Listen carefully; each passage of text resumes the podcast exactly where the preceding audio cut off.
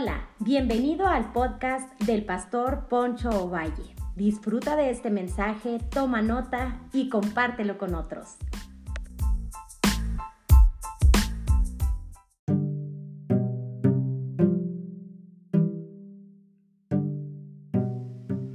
Hola, como cada eh, episodio, mi intención es de que tú seas bendecido, que la palabra de Dios eh, traiga iluminación, traiga luz en tu diario caminar y que bendiga tu vida de una manera muy especial. Hoy quisiera hablar sobre la presencia inconsciente de Dios. Y quiero hablar de José, quien pudo después de mucho tiempo, con una declaración, pudo decir que Dios siempre lo guardó en cada etapa de su vida, aunque en su momento no pudo, quizá no lo veía así, pero Dios estuvo, Dios estuvo en cada etapa de su vida. Hechos capítulo 7, versículo 9 al 11 dice, los patriarcas movidos de envidia vendieron a José para Egipto, pero Dios estaba con él y le libró de todas sus tribulaciones y le dio gracia y sabiduría en la presencia de Faraón, rey de Egipto, el cual le puso por gobernador sobre Egipto y sobre toda su casa. Como lo hemos mencionado con mucha frecuencia, nosotros pues creemos y pensamos que Dios está cuando todo marcha bien que la presencia de Dios pues está ahí cuando somos prosperados, somos bendecidos o cuando pues nos está yendo relativamente bien. Pero Dios también está en aquellos momentos difíciles cuando sentimos que Dios no está. Es ahí donde está es la presencia inconsciente de Dios.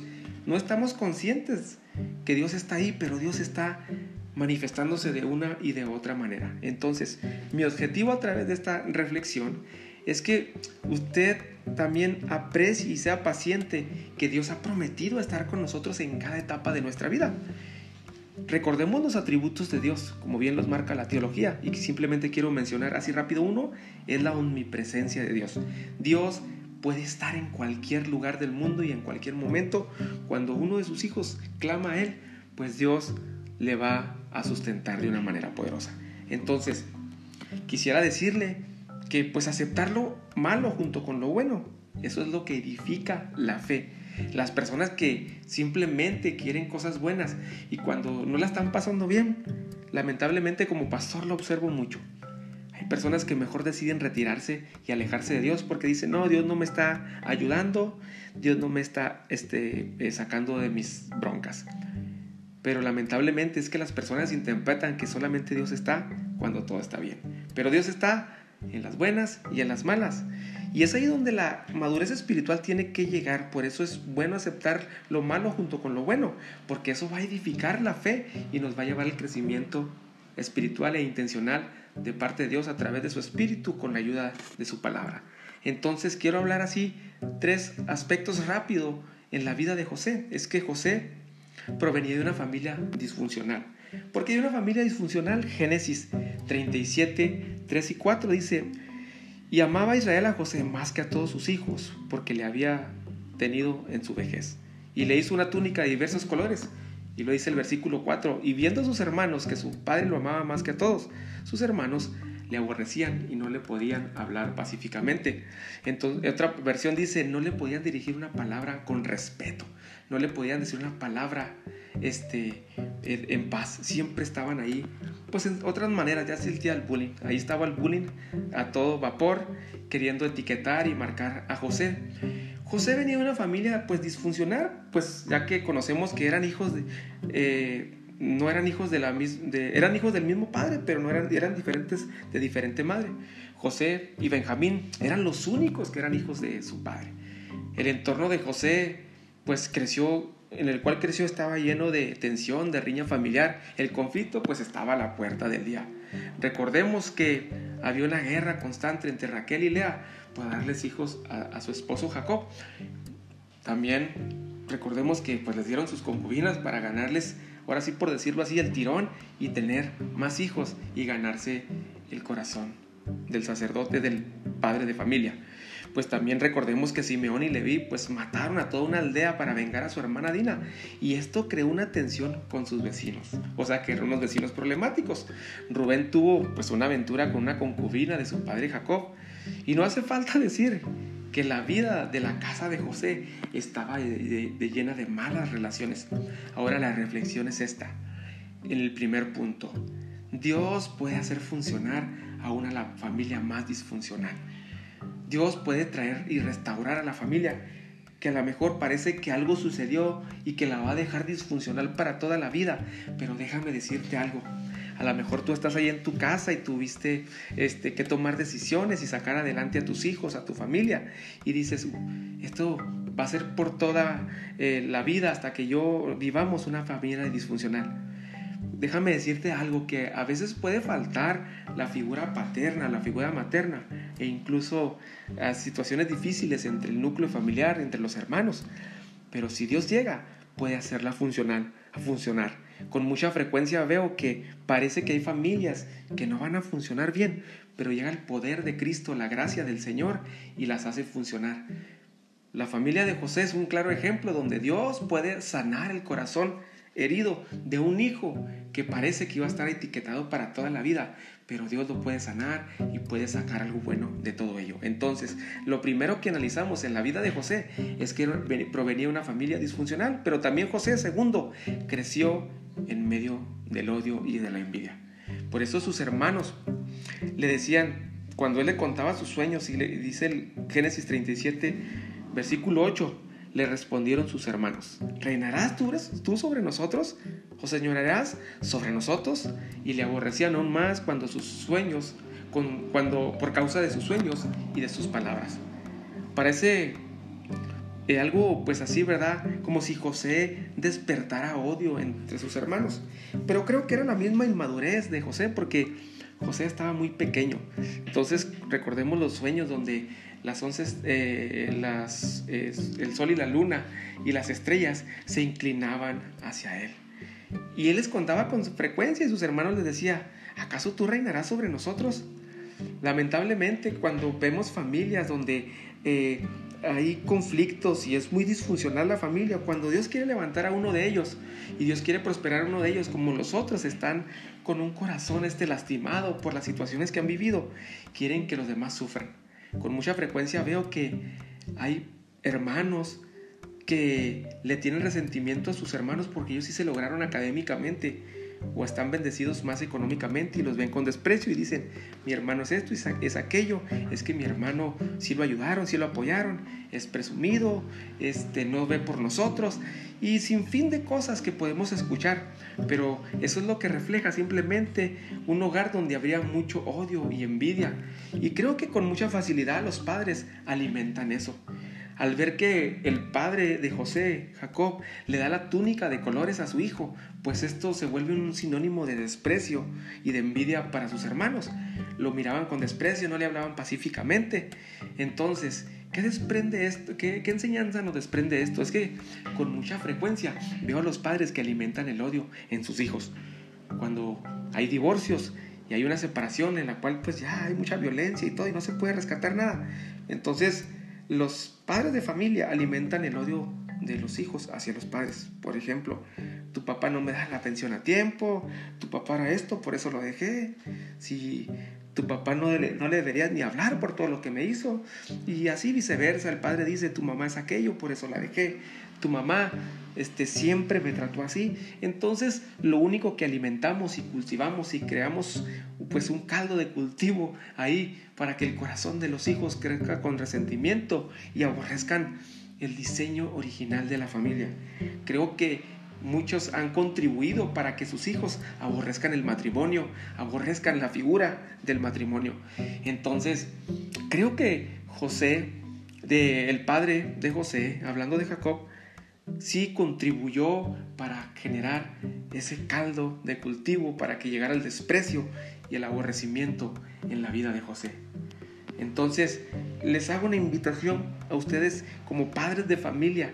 Si ustedes vienen de un matrimonio fallido, porque creo que Dios te da una segunda oportunidad, o si has fallado en el matrimonio, no alimentes el odio, el resentimiento, la depresión en tus hijos, sino al contrario, tú diles, con la ayuda de Dios es suficiente y vamos a salir adelante.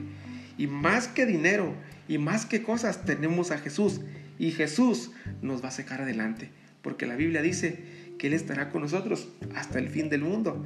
Muchas son las aflicciones del justo, pero de todas ellas le librará el Señor.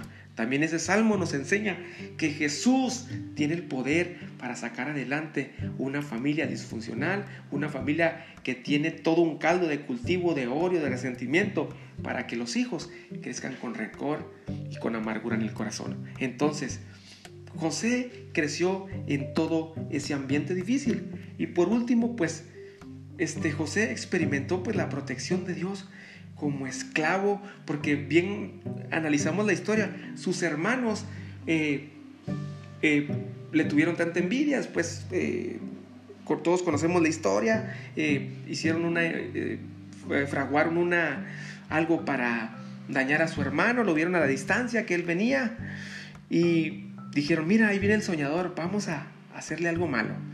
Génesis 39, 2 dice, mas Jehová estaba con José y fue varón perfecto y estaba en la casa de su amo el egipcio. Me sorprende mucho esto porque cuando sus hermanos lo venden a unos mercaderes ismaelitas que van y lo venden a Egipto, Potifar compra a José, pero ahí vemos la providencia de Dios y la presencia inconsciente de Dios en la vida de José, porque José es prosperado en todo lo que él hacía. Lo que lo hizo ser su hijo favorito, lo hizo ser el esclavo favorito de Potifar. Aquí empezó la preparación para un gran gobernante que salvaría a su pueblo. Como vemos, muchos consideramos y creemos que la prosperidad, prosperidad consiste en tener cosas, en ser popular, en ser influyente. Y más hoy en día que las personas piensan que por ser youtuber, ser influencer a través de las redes sociales, ya son prósperos la verdadera prosperidad que, que analizamos en la Biblia, porque la palabra este, prosperidad viene de la palabra edumai, que quiere decir transitar o caminar el buen camino. Entonces, las personas prósperas, según el contexto bíblico y el contexto que establece nuestro Dios, es que cuando caminamos el buen camino, cuando transitamos el camino del Señor, de Jesús, somos las personas más bendecidas en todos los aspectos. ¿Por qué? Porque la Biblia dice, cuando Jesús le dice a las personas y a sus discípulos, a los fariseos, les dice, hey, porque yo soy el camino, la verdad y la vida y nadie viene al Padre si no es por mí. Transitar el camino de la prosperidad, prosperidad y ser prósperos en todos los aspectos de nuestra vida es andar en Jesús, caminar en Jesús y transitar el camino en Cristo. Andemos en Jesús para ser prósperos, como la Biblia lo establece. Entonces Jesús camina el camino eh, disculpe, José es una persona próspera y dice Dios estaba con él porque todo lo que hacía prosperaba. ¿Por qué? Porque temía al Señor, tenía una vida devocional. ¿Por qué? ¿Cómo vas a ser prosperado tú? Pues caminando en Jesús. La clave de la prosperidad pues está en Dios. Cuando dice Jehová estaba con José y lo que él hacía Jehová lo prosperaba lo que tú hagas, si caminas en Jesús como Jesús dirige tus pasos y Jesús es tu camino, Dios va a prosperar todo lo que tú haces. Bueno, después ahí se levanta algo difícil en la vida de José. José, su esposa de Potifar, eh, empieza a tener eh, intereses eh, pecaminosos sobre la vida de José, pues tener relaciones sexuales con él, porque José pues era una persona de buen parecer, de tan solo casi aproximadamente quizá 20 años, porque se fue a los 17 años de su casa. Pues era un joven tiernito y de buen parecer, ¿verdad? Entonces lo ve la esposa de Potifar y tiene intereses pecaminosos y lo quiere tener relaciones con él. Algunos comentaristas dicen, ¿verdad? comentan que a lo mejor pues eh, Potifar no podía porque a lo mejor era un eunuco, no sé. Eso simplemente queda en el aire. Entonces la mujer tenía deseos sexuales. Pero déjame decirte algo. Vemos a José que aún ahí se mantuvo íntegro y la mujer se molesta con José. Porque José era una persona íntegra y no quiso tener relaciones sexuales con él. Y en uno de esos momentos, este, José, eh, pues aquella mujer eh, está tentando a José para que tenga relaciones sexuales con él y se queda con la túnica de José. Ahora sale corriendo José, semidesnudo, y la mujer grita, el esclavo que el esclavo me quiso violar. Wow, qué sorprendente es ver que aún José hay una segunda etapa donde primero la túnica de colores sus hermanos se la despojan y después la túnica de esclavo se la quita la esposa de Potifar. Pero me sorprende mucho porque José era una persona íntegra y yo te quiero decir esta palabra y esta frase. La integridad no se presume, se practica. José no era una persona que presumía su integridad y decía, ya tenía un lenguaje místico, arcaico, ambiguo, en el cual decía, yo soy cristiano y a su nombre gloria. No, Él no simplemente tenía un lenguaje y lo declaraba con sus palabras. Él tenía un estilo de vida. Era una persona íntegra. Y las personas íntegras caminan, el, transitan el camino de la prosperidad, caminan en Cristo y van hacia la presencia de Dios y Dios los va a prosperar en todos los aspectos de su vida. Entonces, por eso José fue prosperado a través de todas las pruebas. Génesis 40, 41, 40 dice, cuando después de que eh, me sorprende mucho porque vemos que también José es prosperado en la cárcel y también sale de la cárcel. ¿Y por qué? Porque interpretó el sueño del copero y del panadero. Y después de estando en la cárcel, pues el, copero dice, hey, me voy a acordar de ti cuando esté con Faraón y le voy, a, le voy a platicar que eres una persona excelente administradora, porque en la cárcel lo mismo que lo hizo el hijo preferido, lo mismo que le hizo el esclavo preferido de Potifar, lo hizo el administrador de la cárcel. Wow, me sorprende que las personas íntegras van a brillar en todos lados. Bien dijo un amigo, las personas acomedidas y que saben hacer de comer en todos lados caben. En pocas palabras, José era una persona acomedida, íntegra, leal, servicial. Las personas leales y serviciales en todos lados caben. Las personas flojas y que no son leales y que calumnian y que chismean y que murmuran no caben en ningún lugar, en donde quiera son un problema. En otras palabras, José era una bendición como hijo, como esclavo, y en la cárcel también era una bendición. Entonces, cuando sale de, la cárcel, después de dos años, porque el copero después de dos años se acuerda de él y le dice, porque Faraón tiene un sueño, sueños que nadie puede interpretar. Entonces, José, el copero dice, ah, me acordé, me acordé que, que en la cárcel alguien interpretó el sueño cuando yo y, el panadero teníamos este, este tipo de sueños. Y ya los interpretó. Entonces Faraón le dice, hey, tráiganlo. Y José interpreta el sueño, pero le da la gloria a Dios y dice, no está en mí, sino en Dios que interprete el sueño. Vemos a un muchacho que no estaba acostumbrado y no, él, quería ser adulado ni robarle la gloria a Dios, sino que le daba la gloria a Dios por el don que Dios le había dado de interpretar los sueños. Entonces en Génesis 41, 40 dice, le dice Faraón, tú estarás sobre mi casa y por tu palabra se gobernará todo mi pueblo. Solamente en el trono seré mayor yo que tú. Me sorprende porque José llega a la edad de 30 años en ese lugar, cuando Dios lo pone como gobernante sobre todo Egipto, pero a la edad de 30 años. Dios no va a promover a alguien que no está listo. Dios no va a promover a alguien que no ha sido procesado. José había sido procesado de una manera impresionante, como hijo preferido, como esclavo, como en la cárcel había sido calumniado. José pudo soportar, podía soportar las adulaciones como las calumnias. Una persona madura sabe soportar cuando lo calumnian y cuando lo adulan. Las personas inmaduras que no, han atravesado procesos no pueden soportar cuando hablan mal de ellos y se vuelven neuróticos, se vuelven personas que están a la defensiva. Las personas que hablan bien de ellas y no están maduradas ni procesadas se convierten en personas presumidas, altivas. Entonces, José podía soportar tanto como los buenos comentarios como los malos comentarios y Dios lo, lo prepara para estar como segundo de Faraón. Si sus hermanos no lo hubieran vendido como esclavo, pues no hubiera llegado a Egipto. Si Potifar no lo hubiera comprado en el mercado de esclavos, no habría adquirido la experiencia necesaria para dirigir la mercancía con una exacta precisión en Egipto. Si no lo hubiera acusado falsamente y arrojado a la prisión, pues no hubiera interpretado el sueño del copero. Y si y así, pues en su momento al copero no se le hubiera ocurrido y recordado que había alguien que interpretaba sueños en la cárcel y Dios lo hubiera sacado así. Entonces, José no le amargó el proceso que llevó. Tenía un corazón que Dios lo había trabajado en las circunstancias. Por eso en Génesis capítulo 50, versículo 19 al 20 dice, vosotros pensaste mal contra mí, mas Dios lo encaminó a bien para hacer lo que vemos hoy, para mantener en vida a mucho pueblo. Ahora pues, no tengan miedo, yo los voy a sustentar a ustedes y a, a todos ustedes y a sus hijos. Así los consoló y les habló al corazón. José no fue promovido hasta que maduró, hasta que Dios trató con su corazón, hasta que José estaba preparado para perdonar todo el daño que sus hermanos le habían hecho. Dios no va a promover ni a levantar ni a usar a una persona que sigue teniendo odio en el corazón, que sigue teniendo resentimiento en el corazón. Te voy a dar una estrategia, un tip maravilloso que viene en las escrituras.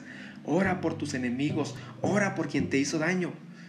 No vas a que, quizá poder olvidar todo el daño que te hicieron, pero sí la oración por nuestros enemigos nos ayuda a sanar el corazón lastimado. La madurez pues se adquiere en el corazón. Si tu corazón no está listo, Dios no te va a bendecir. Si tú estás pensando en vengarte de los que te hicieron daño, no estás listo para que Dios te promueva. ¿Sabes? Para poderle hacer, para poder ser una bendición, pues tenemos que entregarle todas nuestras heridas al Señor, todo lo que pasamos. Y la presencia inconsciente de Dios estuvo ahí siempre para sustentarnos en todo ese proceso en el cual nos causó dolor, resentimiento. En su momento, mira, Dios no te va a juzgar por lo que sientes, pero sí por lo que piensas. Porque cualquiera de nosotros en algún momento sentimos odio, enojo, ira pero cuando ese sentimiento se convierte en un pensamiento y después se traslada a una emoción que se convierte en acciones, es ahí donde Dios sí nos va a juzgar por eso. ¿Cómo Dios nos va a poder bendecir y usar si tenemos un corazón resentido, un corazón en el cual siempre estamos pensando en vengarnos, somos hostiles, somos personas que siempre estamos a la defensiva? Dios no nos va a poder bendecir ni usar. Y con esto termino. ¿Cómo Dios podía, cómo José podía hacerle nombre a una promesa maravillosa. En Génesis 12.2 dice, haré de ti una gran nación, te bendeciré y te haré famoso si eres una bendición para otros. ¿Cómo? Pues perdonando. ¿Cómo? Pues confiando en el Señor. Porque imagínate José siendo una bronca en su casa, siendo una bronca como esclavo, siendo una bronca como este prisionero y siendo una bronca como jefe. Si, si José no hubiera perdonado, esta promesa no se podía hacer viva en su vida. Lo único que se podía hacer presente y realidad en la vida de José era esta promesa negativa, al revés. Haré de ti una ruina, te maldeciré, te daré una muy mala reputación y donde quiera que andes serás un problema. Una persona que donde quiera es un problema no va a trascender ni en lo secular, ni en lo ordinario. ¿Sabes? Deja que Dios transforme tu vida y reconoce que Dios te ha guardado y que la presencia inconsciente de Dios, aunque no lo has sentido, Dios ha estado contigo para guardarte, para sustentarte y todo el proceso que tú has atravesado es para transformar tu vida. Dios te quiere bendecir para bendecir a otros, sino para destruirlos, como lo hizo con la vida de José. Dios no va a promover a quien aún tiene pensamientos de venganza hacia quien le lastimó en el pasado. Recuerda, por eso dice la escritura, en esto conocerán que todos sois mis discípulos, si tuvieran el amor el uno por los otros. El perdón llevó a José a llevarlo como segundo de Faraón.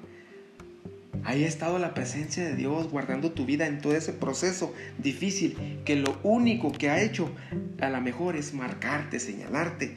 Pero no dejes que esas circunstancias te señalen y te amarguen.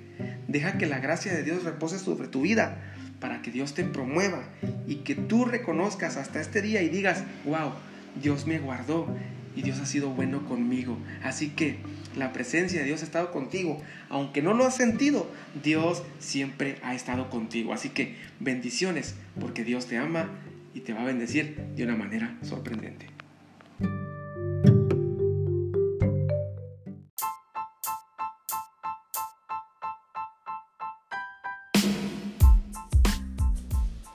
Hola, hola, gracias por habernos escuchado. Yo soy Poncho Valle pastor de la iglesia Casa de Gracia en Delicia, Chihuahua, México. Recuerda que cada semana estaremos subiendo un podcast que va a ser de bendición para tu vida.